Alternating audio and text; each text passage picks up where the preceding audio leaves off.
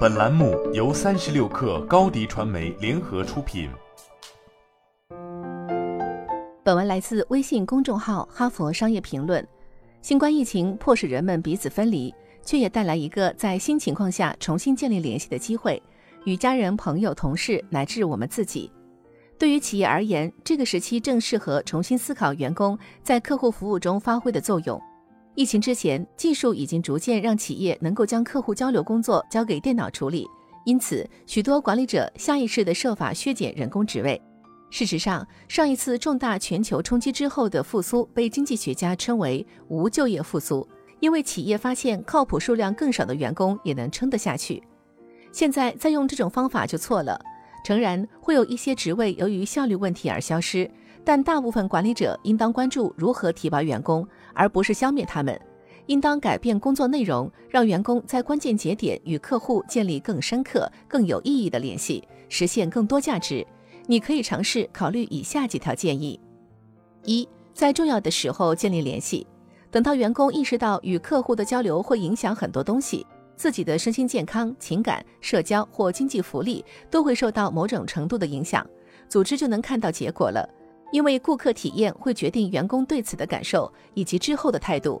放着顾客不管，他们会对自己的选择更没有信心，更不信任公司，保持忠诚度的可能性也较低。如果员工能充分回应顾客的迫切需求，对企业提供的服务进行说明和调整，与竞争对手区分开，就可以创造巨大的价值。二、调整工作的边界。领导者如何创造条件，让员工建立更有意义的联系？最佳起点正是技术或其他干预可以取代人工完成某项活动的地方，这点似乎出人意料。不要问能否精简掉这个职位，要想一想能否调整这个职位的工作内容，消除与顾客之间没有发展余地的常规化互动，让员工根据顾客的具体需求灵活回应，与顾客建立起联系，即使只是暂时的联系也可以。给员工留出时间和空间，让他们加倍投入最适合人工处理的任务。与人建立联系，运用同理心去理解问题，发挥聪明才智解决问题，这样他们可以创造出的价值远高于原本的职位。三，让顾客来帮忙。我的研究发现，让员工灵活应对顾客需求，可以增加对企业的信赖，深化顾客与企业的关系。如果顾客可以看到员工为帮助自己而努力的付出，会更加感激和重视他们的服务，而且常常感到需要回报。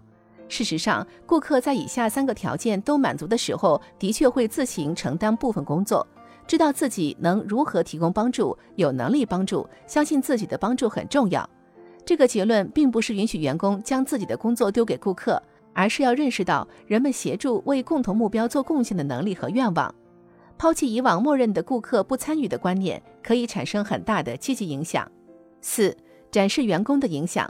协助员工更好地与客户建立联系，会让他们更清晰地看到自己的工作产生的影响。我们在研究中发现，这样能增加工作带来的意义感，让员工感到自己的工作获得认可，提升工作满意度和投入度。不过，这需要慎重采取行动。五、保证可持续性。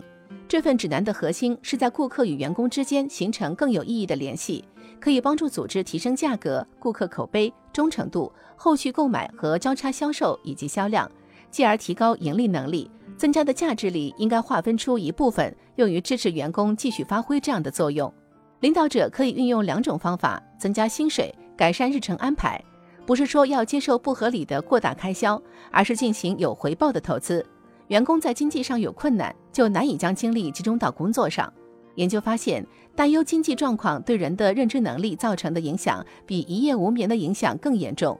员工不为金钱担心的时候，效率更高，工作中犯的错误更少。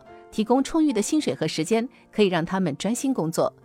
人是社会动物，疫情迫使我们彼此隔离，令我们留意到自己对有意义的人际互动的渴望。只需建立起一个观念：顾客与员工应当能够像人类一样相互接触，就能在疫情后的世界里获得巨大的价值。好了，本期节目就是这样，下期节目我们不见不散。高迪传媒为广大企业提供新媒体短视频代运营服务，商务合作请关注微信公众号高迪传媒。